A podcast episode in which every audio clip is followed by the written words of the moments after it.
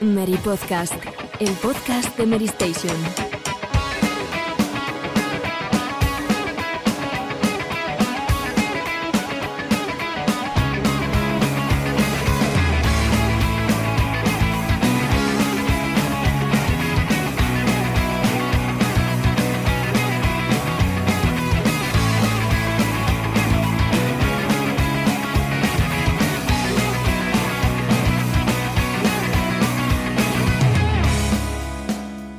Hola, muy buenas a todos. Bienvenidos una semana más al Mary Podcast, cuarto episodio de la temporada, de la decimocuarta temporada y un paso más cerca del inicio de la nueva generación de consolas, de la que ya sabemos muchas cosas, pero que por cada día que pasa vamos añadiendo más y más información a esas listas que tenemos de tanto Xbox Series como de PlayStation 5. Nos espera un programa de mucha actualidad, como bien es venido por nuestra parte. La semana pasada pudisteis escuchar un completísimo homenaje a los 60 años de Sega por parte de nuestros compañeros, que quedó de verdad bastante, bastante chulo, delicioso. Pero hoy es momento de, hablar de interfaces, de hablar de, PlayStation 5, porque el giro que ha pegado la compañía japonesa a su plataforma pues es bastante, bastante curioso y hay bastantes cosas que comentar. El otro gran bloque del programa lo dedicaremos a Assassin's Creed Valhalla, puesto que Borja ha podido jugar durante unas cuantas horas y como podéis imaginar, pues tenemos también nosotros muchas preguntas que formularle al margen de lo que él pueda contarnos. Así que voy comenzando por las presentaciones y arranco contigo mismo, Borja. ¿Qué tal? ¿Cómo estás? ¿Cómo ha ido la semana? Pues muy bien, la verdad. Eh, acabamos de empezar la semana y con bastante fuerza y a ver qué tal se nos da este podcast hoy. Pues sí, hemos podido ahí solucionar unos problemitas técnicos, pero finalmente hemos podido arreglarlo gracias a, a una idea que ha tenido Paula. ¿Qué tal, Paula? ¿Cómo estás? Muy bien, aquí estamos una semana más y sí, sin duda hay ganas de hablar de Assassin's Creed, que es uno de los títulos más interesantes de este noviembre y eso ya es mucho decir porque es un mes repleto de juegazos, así que vamos a ello. Alejandro, ¿cómo estás, compañero? ¿Qué tal? Pues otra semana más. Eh, como siempre, un placer estar aquí con vosotros y, y, con muchas ganas, sobre todo, de hablar de esa interfaz de PS5 que con lo poco mostrado da para mucho que hablar. Pues sí, ahora sí. ¿Cómo estás? Pues muy bien, muy buenas. Aquí con muchas ganas de que Borja nos cuente sus impresiones de Assassin's Creed Valhalla y yo tengo aquí un cuestionario, cuestionario enorme para él. Ahí le vamos a someter a, a preguntas, a, a, vamos, a Nos, casi me una a entrevista. A, inter, a interrogatorio. Un interrogatorio, correcto, correcto. Bueno, Espero eh, no estar en acusado el- de nada, ¿eh? No, hombre, Borja, tú, tú, tú puedes dormir tranquilo. Tú puedes dormir tranquilo. No sabemos eh, todas las preguntas que hay en total, pero sabemos que hay unas cuantas. En el bloque de actualidad vamos a hablar, ya que vamos a dedicar mucho tiempo hoy a PlayStation 5, vamos a dedicar también unos cuantos minutos a la actualidad para hablar sobre unas declaraciones de, Phil Spencer que eh, sobre Xbox Series S, etcétera, que yo creo que también nos pueden dejar eh, entrever un poco por dónde van a ir los tiros de la compañía eh, de la compañía norteamericana. También dedicaremos tiempo a hablar sobre Nintendo Switch, que lleva 22 meses consecutivos siendo la consola más vendida en Estados Unidos. Y creednos que no es un aspecto banal, con una serie de cosas que os vamos a comentar. Y finalmente también eh, pues volveremos a hablar de un Halo Infinite, que creo que todos los que estamos aquí tenemos muchas ganas de jugar y que, bueno, pues Phil Spencer también ha aprovechado para, para dejar entrever cómo va a ser ese lanzamiento que, que, como decimos, tanto esperan los usuarios de Microsoft y nosotros, eh, nosotros también. Como siempre, muchísimas gracias por escuchar el Mary Podcast. Agradecer especialmente el recibimiento que ha tenido este, este primer, o mejor dicho, segundo programa de la temporada, el primero con nosotros, porque ha habido mucha retroalimentación por parte de los oyentes, parece que os ha gustado mucho y tomamos como siempre nota de, todo lo que nos habéis dicho para que esta horita de radio en lata a todos os haga más amena, porque a nosotros nos encanta hacerla. Así que sin más dilación, ponemos, hacemos una pequeñita pausa y arrancamos. Titulares. Y comenzamos con una información que hemos conocido hoy mismo, y es que Phil Spencer, en, en bueno, en, en, una reciente entrevista con Kotaku, ha comentado que, que tiene la sensación, yo creo que bastante bien aproximada, de que Xbox Series S que recordamos va a costar 299 euros respecto a los 499 euros de, de Series X, que va a terminar vendiendo más a largo plazo. Eh, y, es, creo que sorprendente, ¿no? Que, que esto que es, que, es tan, tan, tan lógico de pensar en un primer momento, pues también choque con, con el marketing que se está haciendo donde eh, Series X está siendo la gran eh, beneficiada. Alejandro, ¿qué opinión te merece todo esto? ¿Y, crees que, realmente va a ser así? ¿Que a largo plazo Series S va a ser la consola más vendida de la generación de Microsoft? Me, parece lógica la provisión. Por un lado, por el mercado norteamericano, creo que el formato digital, bueno, venimos de hecho de FIFA 21, que por primera vez en, en su historia las ventas digitales han superado a las físicas. Y, creo que sobre todo en ese mercado, en el estadounidense, que ya están adaptados a lo digital, eh, a esos problemas de infraestructura, bueno, creo que allí sí. Ahora, en todo el mercado, creo que va a haber una tendencia eh, a la, sobre todo a largo plazo, creo que Series X se va a decantar en este primer, primeros meses, primeros años, pero sobre todo hay que tener en cuenta con Series S esa pequeña rebaja que en cuanto la bajen a 100 euros y sea a 200 es un precio súper atractivo. Sí, es que imaginaos una Series S a 199 o 249 euros. Claro hay mucha gente que nos pregunta, ¿no? Yo estoy seguro de que muchos de vosotros tenéis conocidos que os dicen, oye, ¿qué hago? ¿Merece la pena la Series S? Hombre, eh, es que está por ver hasta qué punto llega ese recorte de potencia, ¿no? Esos 4 teraflops, ese recorte de la RAM, 512 gigas, no tiene 4K, no tiene lector de discos. Yo personalmente, si, si tienes el dinero o si puedes hacer el esfuerzo o incluso tienes la paciencia para esperar, creo que merece más la pena Series X, pero tampoco creo que sea una mala compra Series S porque hay un público que a lo mejor sí está demandando este, este producto y cuando Phil Spencer dice esto, no creo que lo diga por una mera elucubración, sino que ellos tienen sus estudios y habrán visto también el feedback de las reservas en Estados Unidos, que como bien decías Alejandro, es diametralmente diferente a lo que es aquí en España, por ejemplo, y, y yo creo que sí que puede ser una, un producto de éxito en el mercado. Sobre todo, Series es un producto eh, pensado para aquellas personas que a lo mejor no pueden estar tanto al día en cuanto a lanzamientos, pero sí quieren tener su Game Pass para sus juegos exclusivos de Xbox y sobre todo disfrutar de esos 4.000 juegos entre Xbox One, 360 y la Xbox original. O sea, al final, ese 249 o 199 eh, dentro de año y medio, dos años, yo creo que es una previsión factible. Sí. También lo veo igual, ¿eh? Con Series S, con el Game Pass, para gente que quizá tan, no le importa tanto la potencia y se fija más, por ejemplo, en el precio o, o tener unos gráficos decentes simplemente, yo creo que Series S es una buena compra, es que, solo, que es una diferencia de 200 euros, ¿eh? que se dice rápido, pero esto y puede inclinar la balanza de entre una y otra, sobre todo si, os, ya, como os digo, nos importa tanto los gráficos y el 4K, o no tenéis una televisión que soporte 4K. Eso es. Eh, Absolutamente. Y, y también lo veo muy bien para gente que a lo mejor nunca ha tenido una una Xbox o hace mucho tiempo que no compra Xbox y dice, oye, pues llevo Series X con el Game Pass, eh, me viene bien en mi tele, pues adelante, ¿no? Yo creo que veo ese tipo de comprador.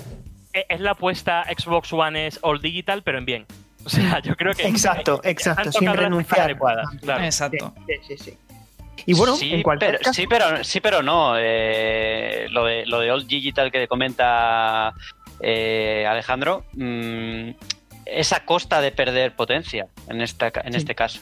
Es que como bien dices Borja, es que está por ver hasta qué punto los juegos se resienten, ¿no? Porque bien es cierto que Microsoft decía que el hecho de que no tenga el 4K va a permitir que requiera la consola menos potencia bruta para mover los títulos, pero ya estamos viendo que algunos juegos como Yakuza Laika Dragon va a, esta, a estandarizar ¿no? un 900p a 60 o 1440p a 30 FPS y creo que espero que esto no sea una tendencia y que los, los juegos los juegos logren eh, alcanzar una optimización eh, lo suficiente como para satisfacer a, a, a, los jugadores, ¿no? Y que no se quede muy atrás temprano respecto a Series a, X. A mí me ha preocupado un poco las declaraciones, por ejemplo, de David Cage, que no sé si las habéis leído, pero comenta básicamente que para los desarrolladores eh, eso de tener dos modelos eh, va a ser así así, porque el mismo Phil Spencer en la entrevista de Tokotaku reconocía que los desarrolladores van a tener que trabajar más para, para tener los juegos en los dos modelos. Entonces eso hay que ver cómo evoluciona la cosa.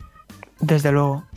En cualquier caso, venda mucho o venda poco, lo que parece que coincide en todos los analistas, incluido el grupo NPD, que es el que analiza el mercado norteamericano, pues eh, concluye que para estas navidades ni PlayStation 5 ni Xbox van a ser las plataformas más vendidas, sino que lo va a ser Nintendo Switch, chicos, que supongo que cuando lo decimos y realmente lo pensamos fríamente, no nos asombra, teniendo en cuenta que va a haber una clara limitación de stock por parte de las dos nuevas plataformas de Sony y Microsoft, y por otro lado que Nintendo Switch desde el mes de diciembre de 2018, cuando se puso a la venta Super Mario Bros. Eh, Super Smash Bros. Ultimate, desde entonces Nintendo Switch ha estado de manera ininterrumpida como la plataforma de videojuegos más vendida en el mercado norteamericano. Van 22 meses y todo parece indicar que van a ser unos cuantos más.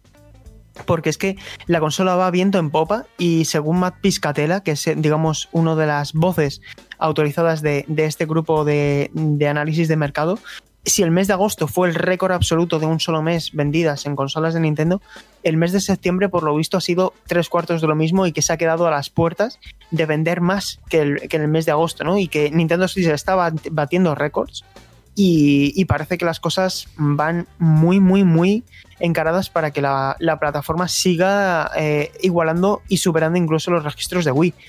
¿Vosotros creéis, chicos, y os traslado la pregunta, que el año que viene tendremos ese rumoreado y cacareado rediseño de la plataforma con más potencia? Es, es, probable, pero también es probable que coincida con yo creo que es el siguiente hito. Si Animal Crossing eh, fue en su momento en marzo el hito del mercado de vender tantos millones, creo que el siguiente es Breath of Wild y, y algo tiene que hacer para mover hardware junto a él. O sea, no, háblame de rediseño, háblame de modelo Pro, pero algo tiene que hacer para mover ese hardware y, y poder llevar a Switch incluso por encima de esos niveles. Sí. Hay un apunte que con esto también cerramos esta noticia y es que el año que viene es el 30 aniversario de Legend of Zelda, el año que viene se lanza Monster Hunter Rise, probablemente llegue Bayonetta 3, No More Heroes 3. Hay una alineación de videojuegos preparados para acompañar un posible año espectacular en cuanto a software se refiere y ojo que también es el 25 aniversario de Pokémon. Mm, es un gran año, ¿eh? Yo solo digo, sí. Switch, esa posible revisión con Zelda y con Monster Hunter, mmm, veremos los números, pero eso puede ser eh, bastante bestia, sobre todo teniendo en cuenta que Monster Hunter ya no se queda el éxito en Japón, que sí. ha conquistado a todo el mundo. Así que veremos las ventas para entonces. Que Monster Hunter le va a romper. Va a romperlo, va a romperlo. Eh, World lleva 16,1 millones de unidades vendidas. Nunca se había vendido tanto un Monster Hunter y nunca había vendido tanto un juego de Capcom. Ya ves. Y yo os digo que este fin de semana he seguido jugando, porque siguen mm. metiendo cosas, siguen dando motivos para jugar y siguen dando eh, esa sensación de que todas las horas de juego invertidas sirven para algo, que siempre hay una recompensa. Lo han hecho muy bien y creo que es merecido.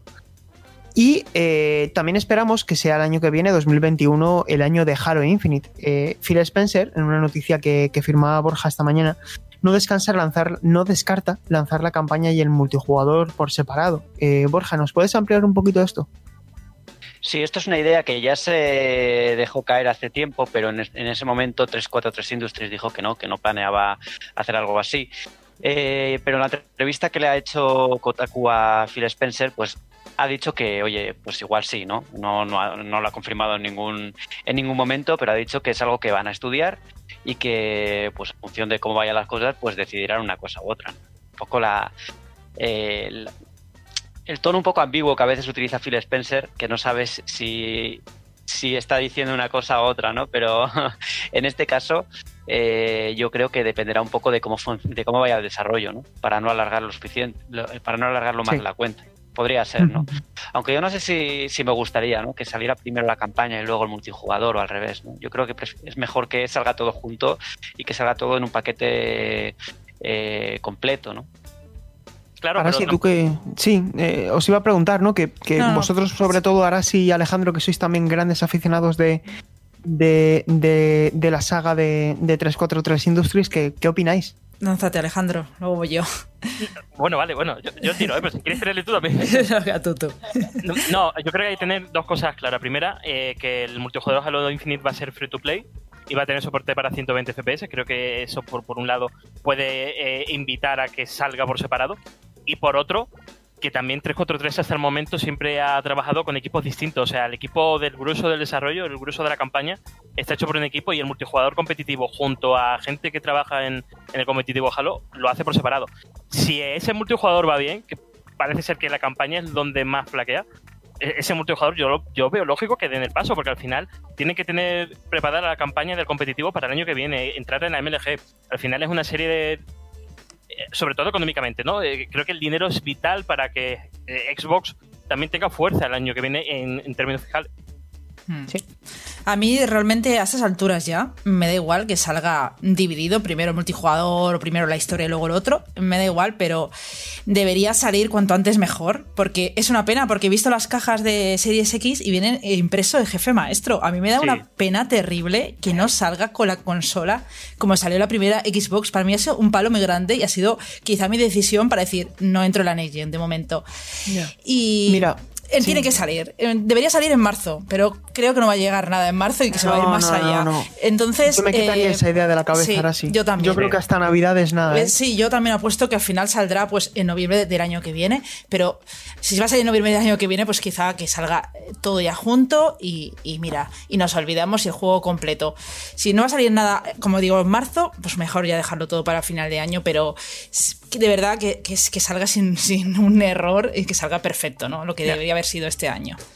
Es que estaba todo preparado, es que no, no solamente la caja de Series X, es que es el tema de marketing, es el tema de presentar tu interfaz con Halo Infinite como eje, es que son demasiadas... que- que yo, yo no sé cómo se ha gestionado desde dentro, pero algo tocho ha tenido que pasar. Si Sí, no, no- algo si no, no me- tocho. no me Mira, yo hago una reflexión. Ya que no va a salir de lanzamiento, que es cuando todos queríamos tener Halo Infinite, mm, mira, ahora si yo voy más allá, a mí me da igual cuando salga. Yo lo que quiero es que salga perfecto, o sea, que salga tan perfecto como podría ser Halo Infinite Mm. y que, y que sea un videojuego que estemos jugando durante toda la generación. Mm, Porque si anticipar el lanzamiento unos meses va a suponer que la calidad del título se resienta, aunque sea lo más mínimo y que eso afecte a la percepción que tienen los jugadores del videojuego, como le pasó a Sea of Thieves, que no tiene nada que ver ahora con lo que fue en su lanzamiento y ahora es un auténtico juegazo, yo no quiero que pase eso, porque quiero que salga bien Halo Infinite. Mm, Entonces. Pero ¿sabes lo yo creo que era un problema, era un problema un poco distinto lo de Sea of Thieves, porque a Sea of No, Thieves lo que le faltaba claro. era contenido, la base era Sí, sí. buena, y el problema de el problema de Halo Infinite es que no está del todo pulido tal y como se vio, ¿no? Mm. Eh, A ver, ha Sí. sido un problema de desarrollo. Han llevado el desarrollo de una forma que no deben haber hecho, haberlo hecho con personal externo, eh, muy diversificado todo. Al final, yo creo que se ha perdido un poco el camino y que salga bien, que salga cuando tenga que salir, puede ser pues para las unidades del año que viene y, y que queremos jugar ya a Halo Infinite. Pues sí. Ah, y chicos, yo creo que podemos ir dejando aquí ya la actualidad porque hay una interfaz que nos está empezando a llamar a, llamar. la puerta Sí. y hay muchas cosas que comentar y hay que pegar ese primer vistazo a la experiencia de usuario de la próxima generación de, de Sony. A debate. Pues bueno, este, hace unos días, el 15 de octubre, Sony nos sorprendía porque al final estas cosas están anunciándose de la manera mm, más poco prevista que, que podíamos imaginar, ¿no? Y a escasas semanas del lanzamiento, a menos de un mes del lanzamiento de la consola en, en Norteamérica, de hecho, que se pone el 12 de noviembre a la venta, pues la compañía japonesa nos mostraba esta interfaz de usuario, esta experiencia de usuario renovada de PlayStation 5 que eh, hay muchas cosas que comentar. Te voy a dar paso enseguida, Alejandro, que sé que quieras comentar eh, muchos aspectos, pero lo primero que, que a mí me gustaría apuntar, chicos, es que se nota que está pensada para pantallas 4K, que lo han dicho desde el primer momento, porque esos iconos que aparentemente son tan pequeños, en un panel 4K con esa resolución, yo creo que se va a ver mucho mejor de lo que parece. Y, eh, oye, primeras impresiones, Alejandro, ¿qué te parece? A mí me parece que sigue la línea en cuanto a distribución de, de PS4, pero tiene diferentes eh, eh, modificaciones que la hacen bastante interesante. Para empezar, eh, PlayStation Store integrada en, el menú me parece vital. Eh, de hecho, Series X sigue por aplicación y a lo mejor eso también le resta un poco de rendimiento. En PS4 era, un, en mi opinión, un Cristo. Iba muy lenta, tardaba en cargar, había muchos submenús. Aquí es clara y, y concisa. Tú tiras para abajo en la cruceta al mando y ya entras en la Store. Otra, eh, actividades, esas cartas que aparecen eh, cuando le das al botón de PlayStation del mando, eh, anuncian en tiempo real las estadísticas de cada juego, ya sea de manera pormenorizada, por capítulos en los juegos soportados, y también en esos juegos soportados tendrá una función de guía. Es básicamente, como lo explicaba en el vídeo, una forma de prescindir del móvil y del ordenador para encontrar ayuda. Y, y ya no solamente ayuda por si te encuentras atrapado, sino también para conseguir trofeos, para- para esa gente, para esa comunidad que, que le gusta completar eh, esos títulos.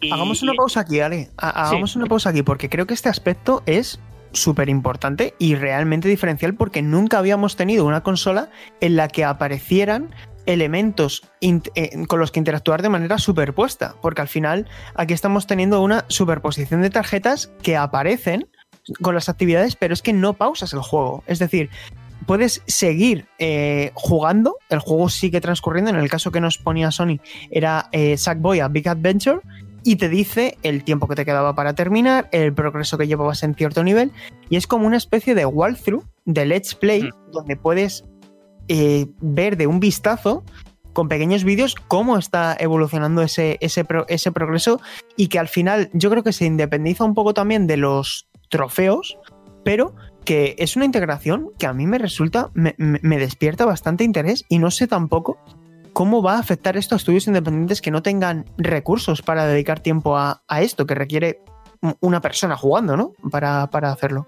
De hecho, lo, lo decía la, la que es responsable en, en Miles que es un game changer, ¿no? Es, es una actividad, es una función de elemento que va a cambiar la experiencia del usuario. Y, creo que es bastante interesante porque, como tú decías, ya no es solamente superpuesto de tú le das al botón y entras en la actividad, sino que lo puedes eh, pinear, lo puedes fijar en, en cada uno de, de los bordes de la pantalla y verlo en tiempo real. Pero es que no solamente es eso, es que si utilizo el compartir pantalla, puedo ver la retransmisión de, en tiempo real de la pantalla de un amigo, pinearla en la pantalla y, por ejemplo, si estoy jugando a un cooperativo, saber qué está viendo en todo momento él. O sea, es algo como lo que intentó Stadia en su momento, pero llevado a priori a, a buen puerto. Eso me parece los tres elementos fundamentales de la interfaz. Sí. Además, chicos, y, y ya me gustaría que, que hablaseis todos, porque es que mm, no sé si recordáis, hace ya unos años, con una de las últimas iteraciones del sistema operativo Android, e incluso también iOS, que es el que, el que yo utilizo para mi tablet, eh, que ya te permitía tener eh, ventanas emergentes para que, por ejemplo, tú estés navegando en Google Chrome haciendo lo que sea y tienes de fondo un vídeo en chiquitito con un podcast que tengas de quien sea, un vídeo de lo que sea, ¿no? Y al final, en la propia consola de manera integrada y de forma nativa, y que la consola no se resienta, porque parece que la memoria RAM de PlayStation 5 da para, es suficiente para poder eh, aguantar todo esto, que tengas incluso, como bien dices Alejandro, una retransmisión en tiempo real de otra persona, a mí me invita a pensar incluso que haya videojuegos que se piensen con esta idea en mente. Es decir, que sea un elemento que afecte incluso al diseño, ¿no? De como una especie de, de multijugador asimétrico o, o- o con pequeñas nociones cooperativas de que tú y yo, Alejandro, estamos jugando a un juego de, de disparos o de resolución de puzzles y que a través de lo que yo vea en tu pequeña ventana pueda ayudarme a resolver lo que estoy viendo yo en la mía. Eh, Quiero decir, es, un algo que... poco, es un poco como, que- como ha ocurrido un poco en, en PC también, en algunos juegos. Eh, la función social está cada vez pues, más extendida y por ejemplo títulos como Baldur's Gate 3 es que ya directamente puedes incluso compartir tu partida y, que la gente elija por ti los diálogos ¿no? o, que vote por ti los diálogos es una cosa que, que va, a ir, va a ir aumentando a medida que pasen los años ¿no? esa interacción con los que, con los que te están viendo ¿no? en los streamings. Paula, ¿a ti qué opinión te merece esta, este primer vistazo antes de que introduzcamos más de las novedades que ofrece? Bueno, yo personalmente todo esto que comentáis lo veo muy guay para la gente que, que suele jugar en grupo, que es un poco, mm, en general, perfecto para los streamers. Pero no sé cómo se utilizará esto en el día a día, en el jugador medio. Si yo creo que siempre está bien tener opciones y un abanico grande de posibilidades. Y a mí personalmente lo que más me ha llamado la atención es esta opción de los porcentajes y tal que hay, eh, sobre todo para mi función de hacedora de guías. Eh, que por ejemplo cuando estás jugando a un título y vas al menú te pone quedan, no sé, 15 minutos para conseguir llegar a este nivel, tal.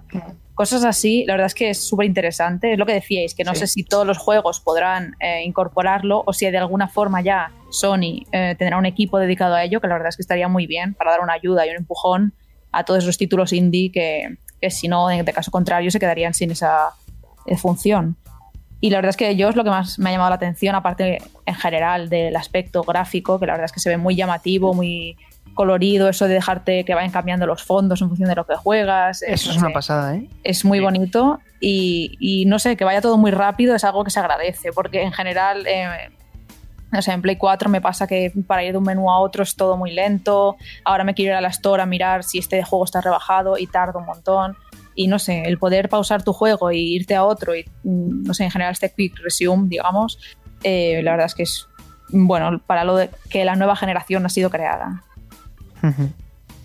Y una cosa, ¿no os parece que también algo que, por ejemplo, cuando tenemos una Nintendo Switch y queremos compartir una captura y tenemos que escribir el texto y nos tiramos media hora para escribir una frase de dos líneas, nos hemos equivocado, has puesto coma en vez de punto, no sé qué, y en Play 4 pasaba algo parecido, ¿no? De que ibas letra a le- letra con el pad direccional y ahora, sin embargo, el DualSense va a integrar eh, comandos de voz para que tú digas, aquí estoy jugando al Gran Turismo y de repente veas ese texto eh, en pantalla que en principio va a estar, han confirmado por lo que hemos visto en el vídeo en inglés, yo espero que el castellano esté incluido en esa lista de idiomas y el dictado de voz a mí no me parece un aspecto banal para a la hora de compartir contenido porque el botón create que nos va a invitar a crear contenido audiovisual oye, si creo contenido pero tardo más en compartirlo como yo quiero, a lo mejor no encaja, ¿no? Por lo tanto, a mí esto me parece una buena noticia.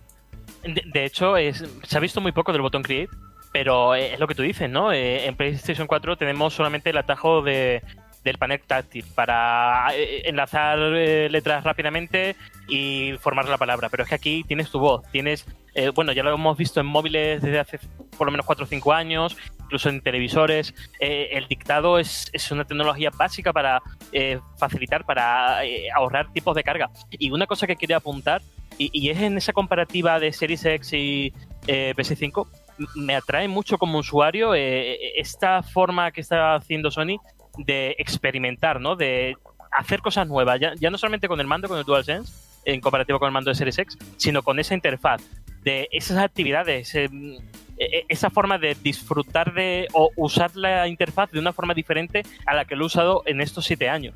Sí.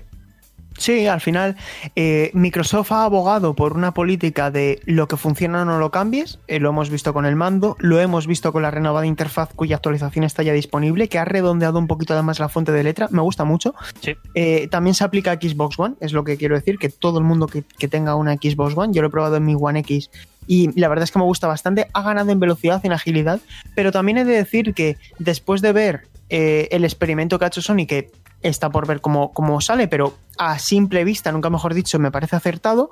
A mí me hubiera gustado también que Series X apostase por una interfaz diferente, ¿no?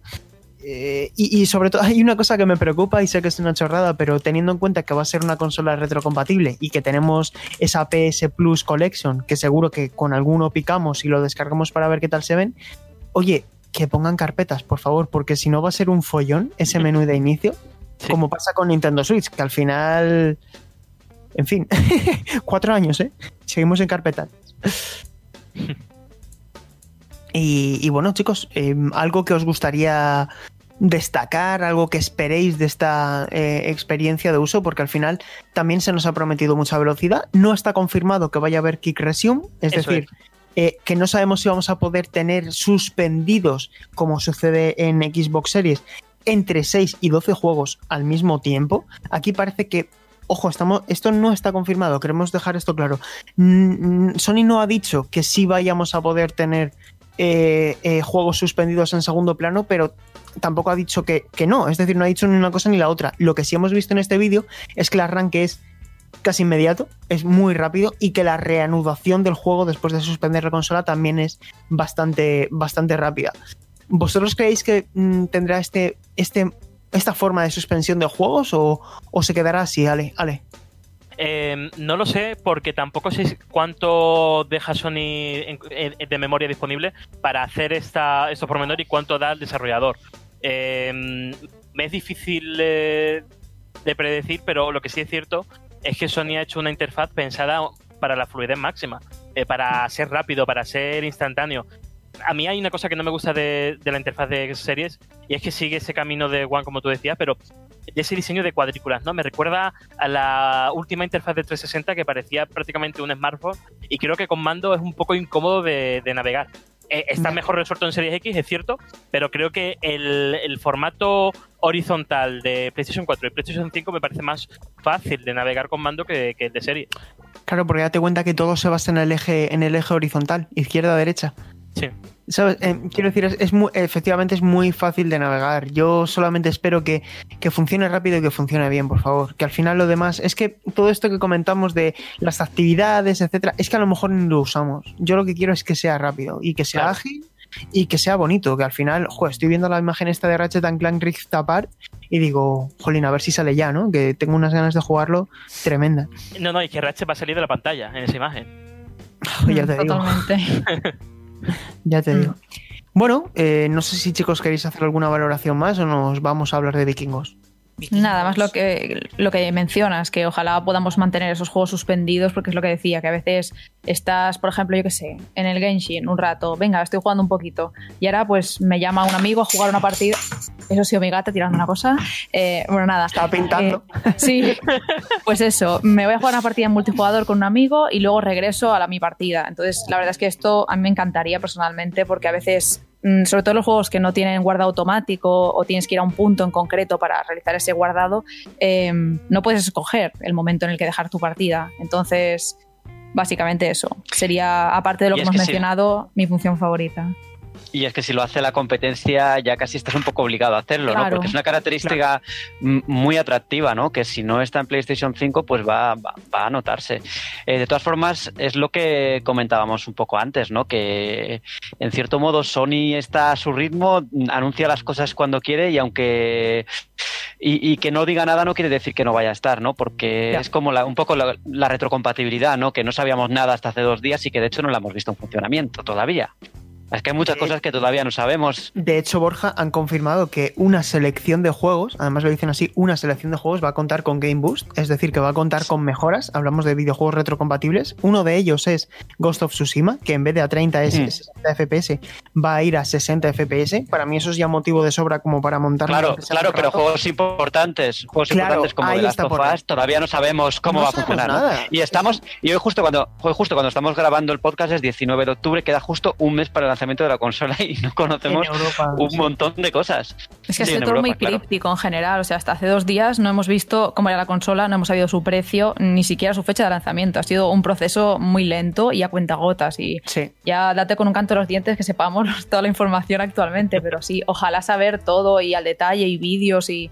No sé, tener todo claro. El día que tú saques esos 500 euros del bolsillo y pagues, pues que sepamos todo. No, nos falta, nos falta un- una conferencia con todo, ¿no? Una conferencia que recoge ya todo en vez de, en vez de tantos state of play un recap, sueltos un o state no of sé. play, Sí. un state of play a modo de recap, de decir, vamos a ver, os hemos hecho el lío durante todo el verano. Esto es PlayStation 5, chicos, tranquilos. No, no vais a poder comprarla porque las reservas están agotadas, pero ahora, e- es decir, el vídeo que nos tendrían que haber enseñado antes de hacer una reserva de un producto de 500 euros, nos lo van a poner seguramente el día antes del lanzamiento. Pero bueno, eh, Espero fin. que renueven unidades porque ya me había decidido a pillarme la del lanzamiento, al menos la Play. Porque de hecho fue una tontería, pero tuve un sueño premonitorio en el que yo misma intentaba convencer a mis padres en el que sí, sí, es que como es por trabajo, la tengo que comprar de lanzamiento. Tal. Y luego me desperté y dije, tengo que comprarla. Y obviamente está agotada ya, así que. Porque, porque es, es por trabajo. Esa Sí, es sí. o sea, nuestra la Paula del excusa sueño común. era esa excusa, sí, sí. Joder. Paula, Ya, que bueno, ya- ya de pequeño. Tendríamos que haber trabajado en esto desde pequeños. Para habernos ahorrado de. Es que es diferente, es que tiene. que- Joder, qué Pero, pero habéis visto que, que bien funciona el marketing de sacar pocas unidades para reservar. A todo el mundo la quiere, a todo el mundo tiene el- el necesidad de compra. Mira, Paula sueña Pero- con ella. La ansia viva esta de. Sí, Ha, pasado, ha Bárbaro. pasado también. Ha Neu- pasado también con neuromarketing. Xbox. Que Ha pasado también con o va a Xbox. tener pesadillas. Por Sí, favor. Por favor, señores es de Cyberpunk, PS5. ya, que te meten anuncios en los sueños. Mm. Decías, Borja. Sí, sí, que lo de las unidades limitadas también ha pasado con Xbox, ¿no? Yo Sí, me, claro. fui de los que fui de los que me dejé la reserva porque estaba dudando si comprar o si no y al final porque me han dejado otra persona una reserva que ya tenía y me la va a dar a mí, que si no eh, no tengo Xbox Series X de lanzamiento y vete a saber hasta cuándo. Sí. Bueno, chicos, vamos a pasar con los vikingos. No sin antes también decir, yo creo que en cualquier caso, tengo la sensación de que estas consolas van a suponer un cambio mayor que el que tuvimos de Play 3 a Play 4 y de Xbox 360 a Xbox One en cuanto a experiencia de usuario, en cuanto a detalles de calidad de vida. y yo tengo la esperanza de que, de que sean consolas que cualquier persona que se la compre estas navidades se sienta satisfecha, ¿no? Que no sienta un vacío de, Es- de arrepentimiento. Claro, pero es que estas consolas hacen algo más que ser más potentes Claro. gráficamente, ¿no? Te ofrecen una cosa que un, un cambio, ¿no? No es, no es ya, mm, pues se van a ver los juegos mejor, ¿no? Se va, se va, va a haber menos tiempos de carga, va a haber una interfaz nueva, va a haber cosas que realmente van a cambiar, ¿no? De- o en que vemos las consolas ahora mismo. Y uno de los juegos que va a ser intergeneracional, que vamos a poder disfrutar tanto en esta generación como en la siguiente, de hecho con Smart Delivery y también actualización gratuita, independientemente de si lo compramos en Xbox One o Play 4, vamos a poder dar el salto a la versión nativa de nueva generación. También sucederá con Watch Dogs Legion. Pero el videojuego que soy protagonista y al que Borja ha tenido la oportunidad de jugar, si no me equivoco, unas 6 horitas, es Assassin's Creed Valhalla. Que, Borja, todo tuyo. Cuéntanos, ¿qué tal? ¿Por dónde empezar? ¿Por dónde empezar? Eh, sí, siete horitas o seis, siete horitas jugué a, a Assassin's Creed Valhalla. Un juego que yo lo he dicho ya varias veces. Es el típico de juego que con seis horas eh, sales con una idea en la cabeza que luego igual eh, no se corresponde cuando juegas tus 40, 50 horitas, ¿no? Porque te da tiempo para atisbar pues algunas de las nuevas mecánicas, algunas de las nuevas cosas, pero no sabes hasta qué punto todo, todos esos cambios realmente marcan un verdadero cambio, ¿no? Por así decirlo.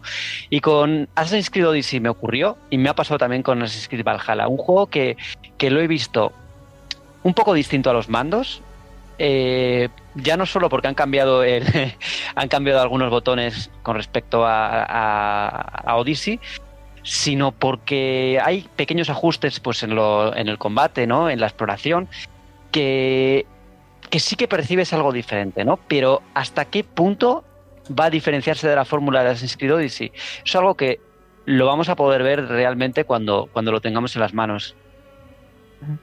Lo primero que llama la atención, y creo que esto convendremos todos, incluso los oyentes, es que este último tráiler extendido que han mostrado eh, ofrece un apartado técnico muy superior a lo que vimos a principios de este verano, Borja. Eh, ¿Es una percepción equivocada o realmente el juego se siente, al, al menos a nivel técnico, luego hablamos de lo jugable, pero a nivel técnico, ¿ha mejorado? ¿Es un juego que tú crees que va a dar empaque a la nueva generación?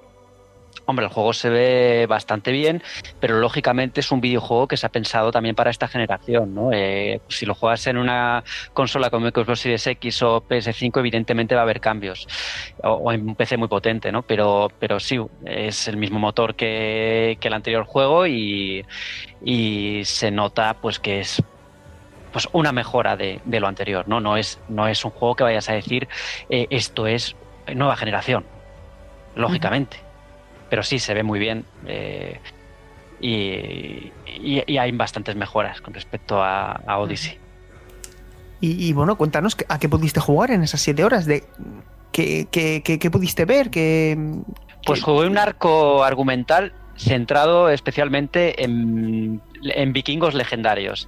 Eh, nos encontramos, por ejemplo, con, con Ivar el deshuesado, que los que hayáis visto la serie de vikingos seguro que, lo recordáis, pero es una versión muy diferente. En este caso no es... eh, bueno, en la serie de Vikings, si, recordáis, pues el, hombre pues no podía ni caminar ni nada, pero en este caso sí. En este caso es... es eh, pues un personaje con, con- igual de violento, eso sí, pero, pero, pero diferente, ¿no? Y luego también a su hermano Uva, Uva Lothbrok, eh, que son los hijos de Ragnar. Y lo que sí que refleja bien este, este juego es que va a ser bastante brutal en cuanto a en cuanto al tono, ¿no? Porque vemos, por ejemplo, en los combates que hay un botón de ejecución, un botón de ejecución en el que ruedan cabezas directamente, algo que, por ejemplo, en Odyssey no, no, no lo veíamos tanto, ¿no? Y es un juego que a mí me dio la impresión de que tenía un tono algo más oscuro que el anterior, quizá por la ambientación, ¿no? Porque es un juego que, que se ambienta en la llamada Edad Oscura, eh, Era Oscura, ¿no? De, de la Edad Media, cuando supuestamente se perdió todo el conocimiento después de la parte del conocimiento clásico después de la caída del Imperio Romano, aunque en este caso, pues lógicamente los historiadores tienen bastante, bastantes quejas al respecto, ¿no? Porque dicen que, bueno, pues esa época no fue tan oscura como parece, pero como tenemos un desconocimiento, eh, pues eh, se, ha explotado, ¿no? En, las, en las películas y en los juegos de en, los productos de ficción este, esta imagen, ¿no?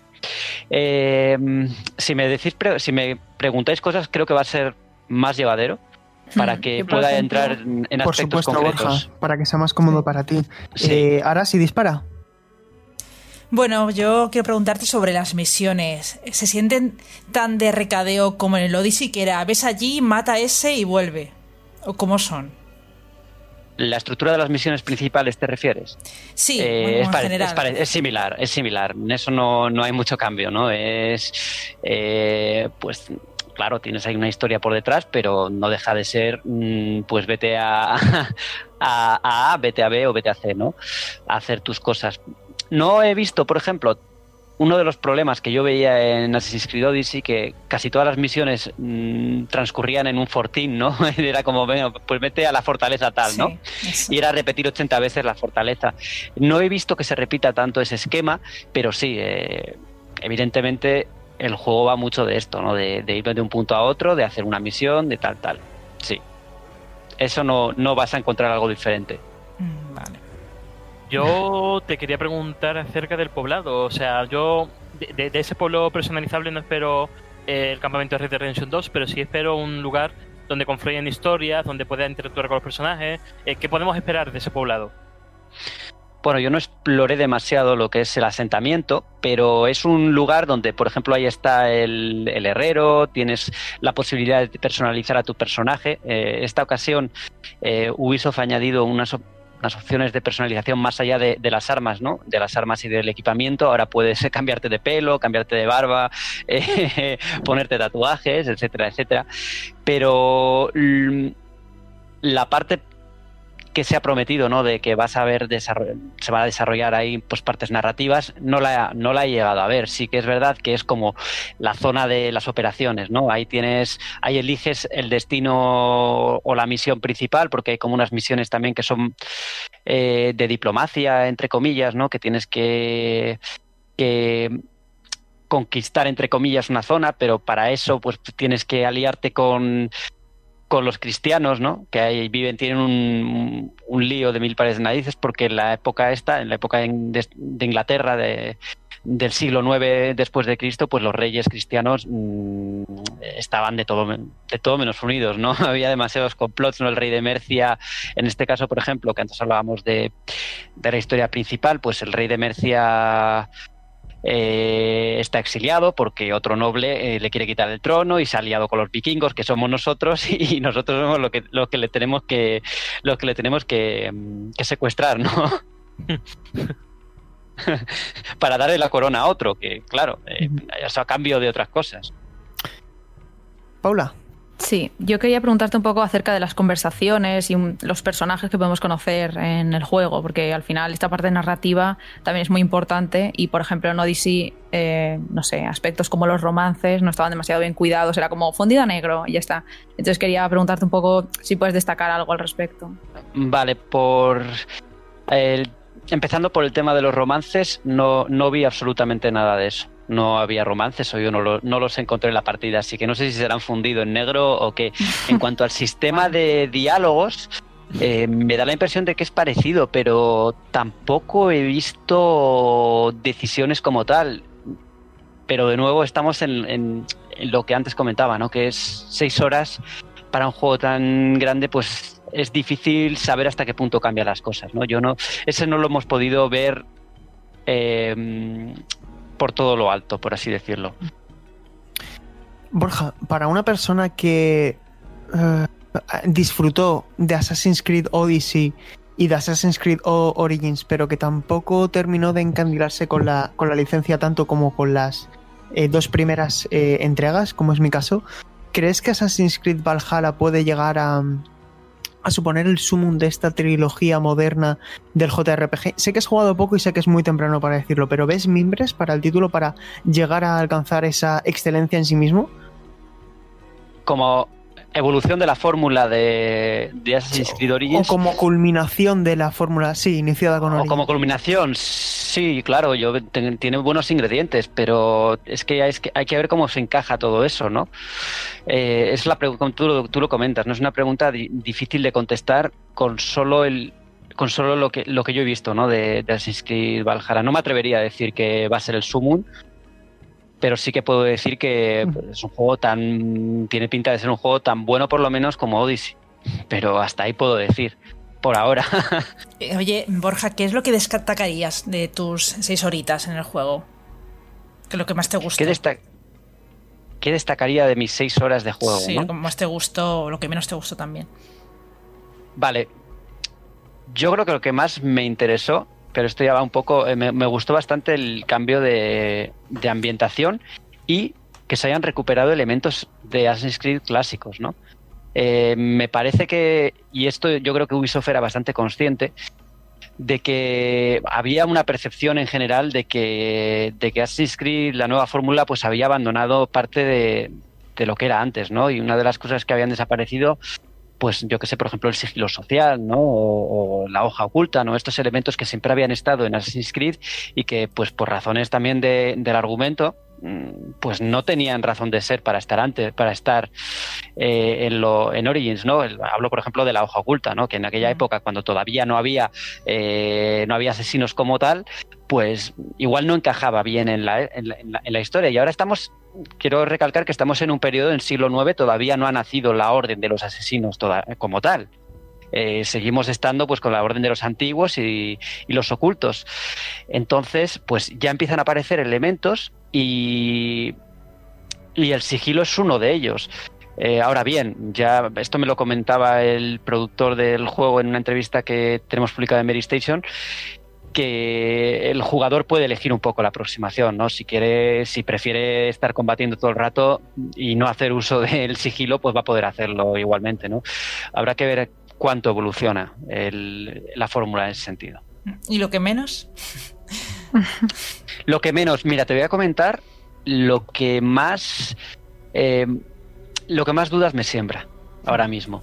Son lo que llaman, ya sabéis que Assassin's Creed Valhalla no tiene misiones secundarias como tal, no como en Assassin's Creed Odyssey que tenías pues un montón de misiones, ¿no? En el mapa con un montón de marcadores. Mm. Eh, la idea es que, en primer lugar, pues un poco para ser coherente con, con, con la historia que están contando, porque unos, unos vikingos llegan a Inglaterra, desembarcan en Inglaterra y son invasores, pues queda un poco raro que ayuden al, a los, a los pueblos cristianos, ¿no? Por, por- porque quieren, sin más, ¿no? Entonces lo que han, lo han sustituido, han sustituido las misiones secundarias por lo que han llamado eventos de mundo, que son pues pequeñis- pequeñas historias que encuentras de repente, ¿no? Y que depende un poco de la hora, de la hora y del día, ¿no? De, del momento del día, porque no es tanto el rato. Y lo que yo he jugado, que han sido un par de misiones, pues la verdad me han parecido un poco flojitas. Mm, divertidas, pues así, mm, pero que no, como que no me aportaban mucho, ¿no? Eh, había una, por ejemplo, que era de recopilar, o sea, tenías que coger eh, huevos de serpiente y básicamente era matar a las serpientes y darle la serpiente a una señora que estaba loca y bueno, luego pasaban sus cositas. Y luego otra misión en la que veías a dos hermanos que decían ser hijos de, de Ragnar, que querían quemar la- una granja para, para, para demostrar que eran mm, eh, hijos de Ragnar, una cosa así, ¿no? Y bueno, están divertidas, pero mm, no, los, no sé yo si van a tener el suficiente empaque como para, Mm. como para ser algo realmente, realmente, no que digas, ha sido un buen cambio. No lo sé, esa es mi gran duda. Mm. Tiene pinta de ser un juego largo y denso, ¿no, Borja? Como los anteriores, como estos últimos títulos. Un juego de decenas de horas que, que se vaya. eh, Sí, sí, vaya sí, no hay duda. Eh, luego hay cositas que no hemos hablado. Aquí hay una cosa que yo creo que a Sergio le interesa, porque él era uno de los que más se quejaba de que en Odyssey pues estuviera todo ligado al nivel, ¿no? Y que no pudieras seguir la misión principal si no tenías un nivel correspondiente. Mm. Todo esto, como ya se sabía, eh, se, ha, se ha borrado. No hay, no hay eh, niveles del personaje, de personaje como tal. sino que se ha sustituido pues por, por distintas ramas de habilidades, ¿no? Por un lado hay un árbol de habilidades que es lo que te permite mm, mejorar el ataque y la defensa y todas estas cosas, pero luego por separado hay están las habilidades que se asignan, ¿no? En el menú, por ejemplo, como había en Odyssey, ¿no? Pero en este caso se obtienen pues a través de unos libros de poder que encuentras por el mundo, unos libros de conocimiento, perdón. Entonces, pues ha cambiado un poquito cómo se aborda todo eso. Y luego, otra de las cosas que he visto diferente, eh, en Odyssey, pues teníamos a nuestro, a nuestra, a águila Ícaro, y ahora tenemos a un cuervo, pero toda la todas las funciones que tenía Ícaro no están desbloqueadas desde el principio. Es decir, yo, por ejemplo, cuando jugué a Valhalla, desplegué a mi cuervo para fijar el blanco a los enemigos y resulta que no podía hacerlo, pues porque todavía no había conseguido la habilidad. ¿no? Eh, hay un replanteamiento en ese sentido. Una última duda, Borja. Em, ¿Puedes aclarar un poco cómo queda esto del personaje masculino y femenino por si alguien tiene alguna duda? Sí, es un poco, un poco lioso en cierto sentido por lo que se ha conocido precisamente de la demo que jugamos, ¿no? Pero no realmente hay eh, posibilidad de elegir personaje masculino, posibilidad de elegir personaje femenino, eh, y eso siempre lo puedes cambiar en cualquier momento. No o sea, si te estás jugando con un personaje más, con el personaje masculino y de repente quieres jugar con el masculino, puedes hacerlo a través del menú. Con, el femenino puedes hacerlo a través del menú. Y luego hay una tercera opción cuando eliges al personaje que lo han llamado al azar, ¿no? Y te selecciona a uno de ellos al azar, pero con la particularidad de que en momentos de la historia sale el otro personaje. Esto ha sido un poco lioso, pero el director narrativo del videojuego, Darby eh, McDavid, ha comentado que tiene razón de ser en el argumento, que no puede decir nada, pero que, lo veremos cuando juguemos. O sea, que esto le encantaría a Christopher Nolan. Eh, pues, pues, no sé, eh, pero sí, eh, esta vez podemos elegir, tenemos más opciones para, elegir. No, no se ha hecho como en el anterior, que tenías, pues, un, elegías a un personaje y el otro el antagónico, ¿no? Este es Eivor y Eivor es Eivor, y ya está. A, mí me gustaría conocer, por un lado, eh, siguiendo con esas eh, reminiscencias clásicas, la daga oculta, si funciona como un arma equipable o funciona solamente como acción contextual. Y por otra, las raids vikingas. he visto por los gameplay trailers que tienes ese barco, puedes ir a poblados para hacer incursiones y saquearlos. Eh, ¿Qué podemos esperar de, esas, de esos asaltos y, cómo funcionan con respecto, por ejemplo, a Assassin's Creed? Que recuerdo que ibas con el barco, podías parar en un poblado, saquearlo. ¿Cómo es el sistema? Vale, eh, te comento que no pude terminar ninguno de los asaltos porque hubo un problema de, con, con la demo y sí que sí que pude empezar a jugarlos y tal es eh, básicamente pues es eh, tú encuentras un emplazamiento donde hay un asalto y automáticamente comienzas pues a combatir. Eh, y la razón de ser de esa de, de, los asaltos es conseguir recursos que luego vas a, vas a aprovechar para utilizar en el asentamiento pues para construir otras cosas no otros edificios que van ampliando las funciones eh, en cuanto a la hoja oculta, eh, funciona pues como en los Assassin's Creed originales, ¿no? O sea que tú puedes utilizarla como arma. Por detrás. Como en la época anterior. y no sé si tenéis alguna última pregunta para ir cerrando. Supongo que no pudiste ver nada del presente, ¿no? Creo que no lo has mencionado. eh, sí que pudimos ver algo, pero no podemos decir nada. Oh, vaya, vaya, vaya. Vale. Pero muy poquito, ¿eh? Muy, poquito, muy poquito. Vale. El juego se pone a la venta este 10 de noviembre, ¿verdad, Borja? En PS4, Xbox One, Google Stadia y PC. Y luego el día, el mismo día 10 eh, de noviembre, se pone a la venta en Xbox Series X. Y el día aquí en Europa 19 se lanzará en la versión de, PlayStation 5 para, para PS5, ¿verdad? Eso es, así es. Y bueno, chicos, no sé si de verdad queréis comentar algo más. ¿Estáis a tiempo? Eh, yo creo que, que Arashi está ahora mismo enloqueciendo porque se acaba, acaba de anunciar Limited Run Games una Monkey Island Anthology que viene con una figurita y yo creo que está ahora muy, Sí. muy ocupada viendo cómo reservarlo, así que le dejamos, Estoy haciendo le dejamos que reserve y ahora nos avisas, Arashi. Luego, luego mira cuánto cuesta, eso es lo de menos. Mm, pues como las series S. Madre mía. Bueno, chicos, vamos a pasar a la que estamos jugando porque en estas dos semanas, pues algo de tiempo habremos tenido que sacar para encontrar un ratito para dedicar tiempo a esto que más nos gusta, que, que son los videojuegos. Ahora, si empezamos por ti, ¿a qué, ¿a qué has estado jugando?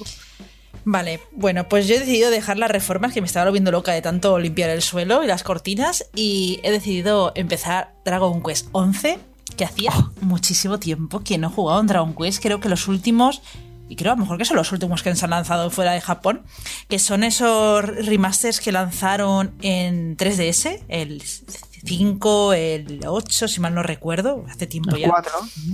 También, ¿no? Es que sacaron varios en 3DS y bueno, yo los disfruté mucho porque en su día no, no jugué a, lo- a los originales. Así que me encantaron y dije voy a probar el 11, que me lo han recomendado muchísimo. Además, Dragon Quest es una saga que sigue manteniendo ¿no? ese aire de antaño, sigue con los combates por turnos y, eso es algo que me gusta muchísimo porque ahora ya el RPG ya sin turnos casi que ya no, no me lo imagino, ya no, no me gusta, podríamos decir. Y, y nada, llevo muy poquito tiempo, pero la verdad es que se ve increíble, o sea, encantador, parece un anime, me encanta ese aspecto visual tan colorido. Y es como un juego de antes. O sea, si hablas con un aldeano, te vicias. ¿Sabes que si aprietas tal botón puedes correr? A mí eso me maravilla. O sea, es como los juegos de antes. Y, y tengo que seguir jugando, pero, pero me ha gustado ese aspecto añejo que tiene. Y luego, eh, nada, hace unos días que salió el Mario Kart eh, Live.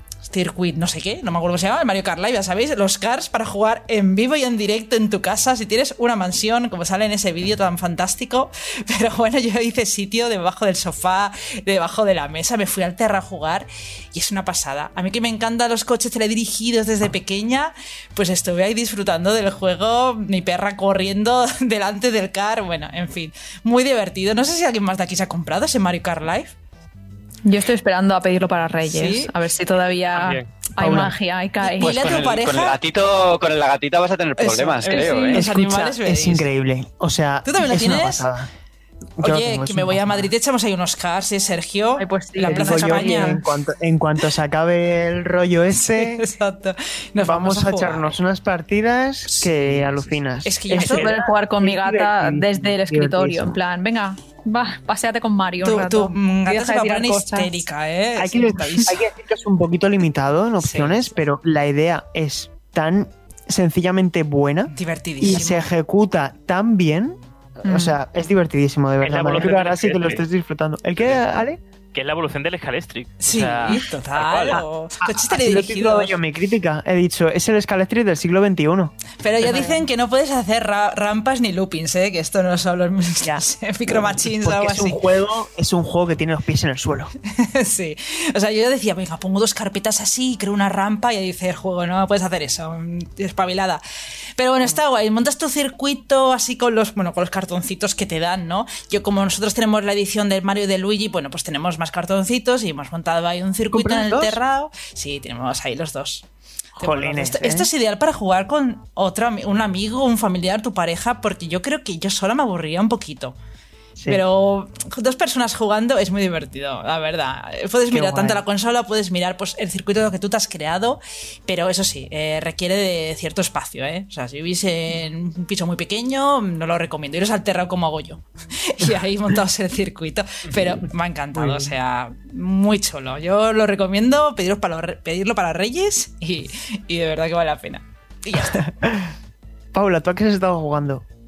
Pues yo este fin de semana he estado dándole básicamente a Genshin Impact y a em, Paradise Killer, que es un juego indie muy interesante. En Mary, por ejemplo, lo analizó Laura, nuestra compañera, Laura Luna, y yo lo he hecho para videojuegos 4, pero más allá de eso, la verdad es que mm, me ha enamorado en gran medida su estética, en plan, he aprendido la palabra Vaporwave, y es que es impresionante, o sea, tiene un carácter eh, muy particular y sus personajes y todo están súper bien diseñados, a pesar de que al principio mm, cueste un tanto en, como conectar, por así decirlo, con la historia, porque es mm, utilizan un lenguaje, está solo en inglés, y es un lenguaje un poco enrevesado y extraño y es como, te da la sensación como si fuera una secuela de otro título porque todos los personajes ya se conocen, tu protagonista ha estado dormida durante muchos años, que es la investigadora, y da un poco esa sensación de decir, mm, ¿qué me he perdido?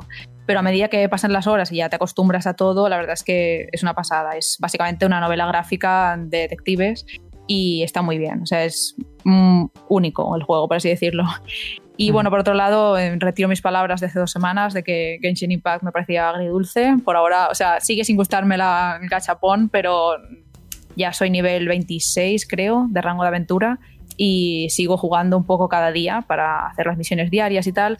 Y la verdad, no me he gastado ni un céntimo, he de decirlo, no he caído en la tentación, pero aún así no sé, eh, me gusta poder poco a poco ir desbloqueando los personajes, a medida que juegas te van dando cositas para, poder hacerlo, si tienes más o menos suerte, pues te toca el que quieres o no, pero no sé, la verdad es que mm, me parece una aventura muy interesante si pones de un lado y consigues resistirte a todas esas mecánicas del mal.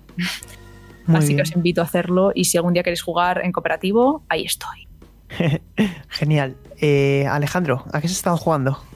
Eh, por trabajo he estado jugando FIFA 21 y, la verdad es que cada año o cada temporada me cuesta más disfrutar de él porque, sobre todo en, Ultimate Team, eh, eso no es fútbol, eso es un arcade donde si te toca arriba Werner, Mbappé y Messi, eh, triángulo o L1 más triángulo y, es que es un juego donde cada jugador, si las estadísticas son inferiores, va a fallar sí o sí. Y, de verdad, encima tal como está planteado, por modos de juego por tiempo, con limitaciones, recompensa, eh, se convierte en un trabajo y, mezclas ocio con trabajo más trabajo. Ese doble trabajo quema un poco la, mente y, la verdad es que este me está rozando ya mis límites de paciencia. Y, por otro lado, ya por placer, he estado jugando a Call of Duty Warzone que yo sin desmerecer a los lanzamientos de noviembre ni la nueva generación, me parece uno de los juegos del año y, ya no solamente por popularidad, que es un Battle Royale completo que se adapta cada dos meses, con nuevo contenido gratuito constante, soporte. O sea, me parece un. A mí me parece ahora mismo el mejor Battle Royale que existe. Genial. Borja, ¿a qué has estado jugando estos últimos días? Pues yo he estado jugando a intentar no pelearme demasiado con el ordenador. Pero más allá de eso, eh, he estado con Star Wars Squadrons, que es un juego que intenté jugarlo en realidad virtual y por desgracia mi tarjeta gráfica no da. y pude jugar a, mm, a, los gloriosos 10 frames por segundo, así que tuve que volver a la forma tradicional. y luego he estado, para sorpresa de nadie, volviendo a jugar a Assassin's Creed Odyssey porque me quiero pasar todo, terminar todos los contenidos que me faltaban antes de, de que salga Valhalla. Pues muy bien, yo, si os digo la verdad, aparte de cosas de, curro, he terminado 13 Sentinels, que es que no sé si lo, dije hace dos semanas o no lo había terminado. Bueno, Todavía no, eh, te quedaba poco. No lo había terminado, ¿verdad? Bueno, pues lo, logré acabar. Para mí es un mm. top 5 del año.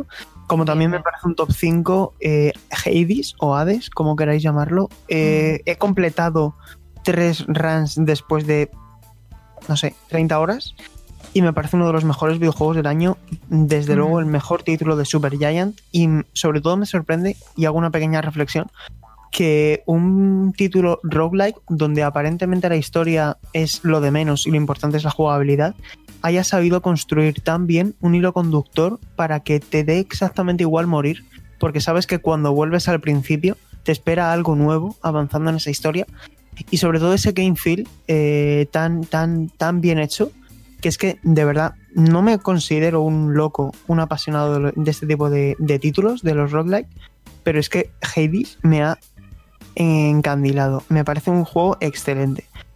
Y luego en, mi tiempo libre también durante este, este fin de semana he estado jugando a, Gran Turismo Sport porque quiero terminar todas las pruebas del modo eh, ay, ¿cómo se llamaba? El, modo este de las, de las pruebas eh, GT, que las quería terminar todas en oro, todas, antes, antes del lanzamiento de, la Play 5.